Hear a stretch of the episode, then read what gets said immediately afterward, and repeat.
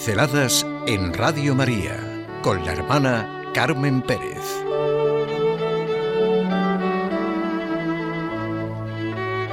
Ya no os llamo siervos, os llamo amigos, nos dijo Jesús. Es precioso, ¿verdad? Sentir que somos amigos. Por eso la amistad, como vivió Teresa de Jesús, es fundamental en la vida. Hoy me van a permitir un cuento que escribí cuando era joven, hace mucho tiempo, claro. Haré algún arreglillo para que no sea largo. Se llamaba Los ojos de Samuel. Se muere Samuel. De hoy no pasa, han dicho los médicos. Samuel, el muchacho joven de cara abierta y despejada, el muchacho que solo puede mirar hacia adentro porque es ciego. Un accidente cuando apenas tenía seis años, unas curas mal hechas, y consecuencia de ello la ceguera. Pero Samuel es rico. Él va descubriendo una a una todas las cosas tan estupendas que tenemos dentro. Y es que tiene un amigo. Samuel sabe todos los días de qué color es el cielo. Sabe que hay nubes rosadas de formas caprichosas. Sabe que las estrellas parpadean deslumbradas al ver nuestro mundo. Conoce los senderos estrechos de la montaña, la belleza de las cuevas subterráneas y disfruta con el paisaje austero de horizonte limpio. Samuel es feliz y da gracias a Dios porque tiene un amigo. Buenos días nos dé Dios, Samuel. Y Samuel se alegra al ir a su amigo.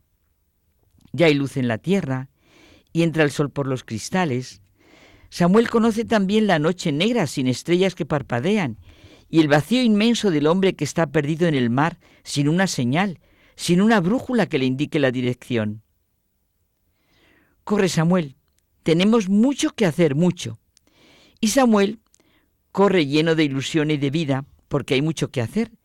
Todo el mundo tiene mucho que hacer y él no puede retirar su hombro.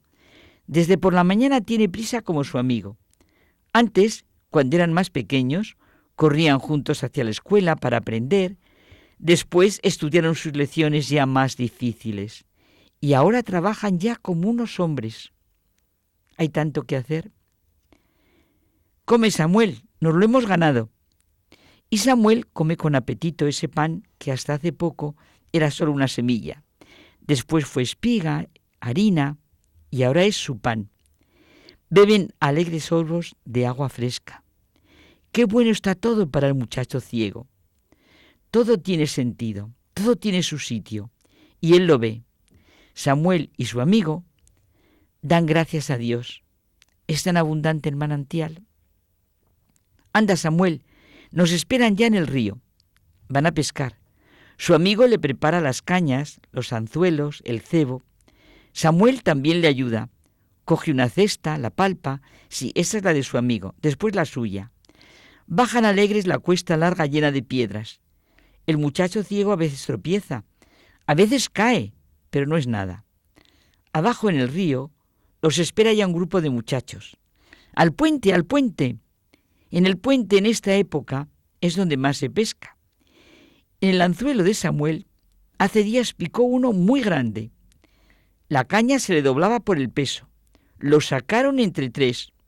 Ya en la hierba daba coletazos tan fuertes que lo sentía Samuel y le hacían sonreír a Samuel. Lo palpaba con un gusto. Los chicos están silenciosos con los ojos fijos en el agua. Samuel también ve entre comillas el agua.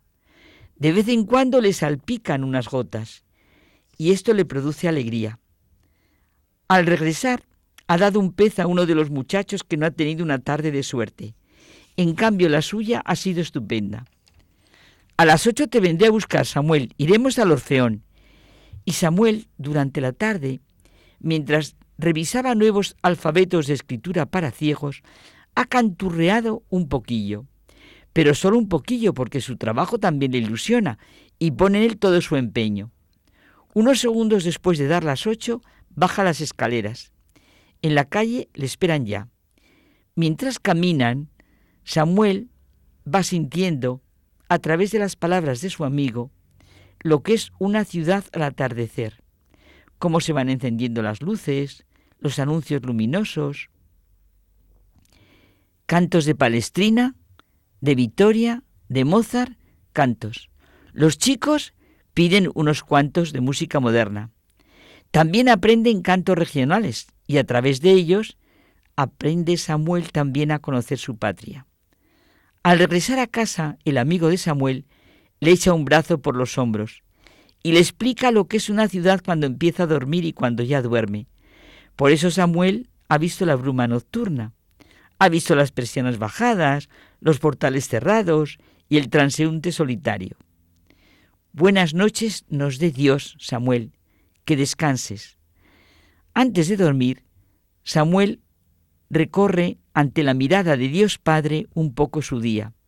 ¡Qué bien! Ha sido muy lleno, está cansado.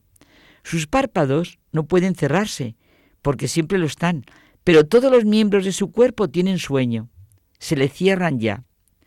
Samuel vuelve a dar gracias a Dios una vez más y se acuesta. Ha muerto Samuel.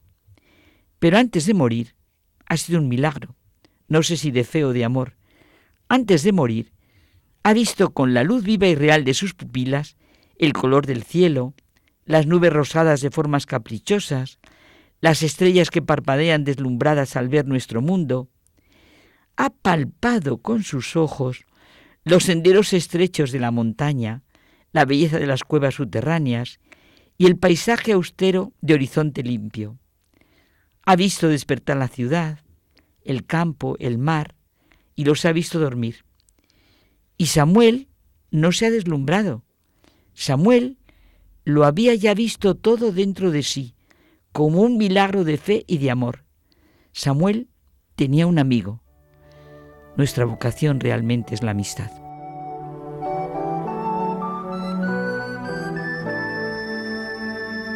Pinceladas en Radio María con la hermana Carmen Pérez.